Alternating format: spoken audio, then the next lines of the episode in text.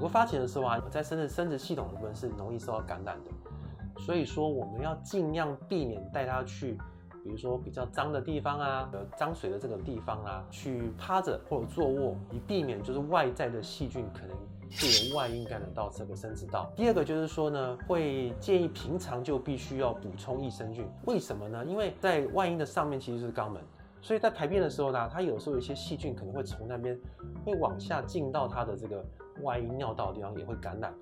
那同时就是说，在体内的细菌，如果说坏菌多的时候，它也会借由这个肠管的这些孔洞进到身体的循环，去感染到这个生殖道。第三个就是说呢，因为呃，当发情的时候啊，户外呃游游玩的时候呢，会吸引接到一些公狗会想要架成。那如果说你们家的毛孩不喜欢的话，可能会引发打架的行为。那如果说不幸，甚至可能就会有 baby 的产生，这样会增加主人们很大很大的困扰，所以还是要非常的小心。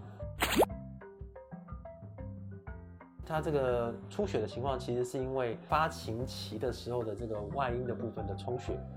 所以说我们在手术的做法是把卵巢的部分、雌性荷尔蒙的部分给给去除掉，所以它就不会诱发这些生殖系统的这个充血，那也就不会再有这个出血的状况。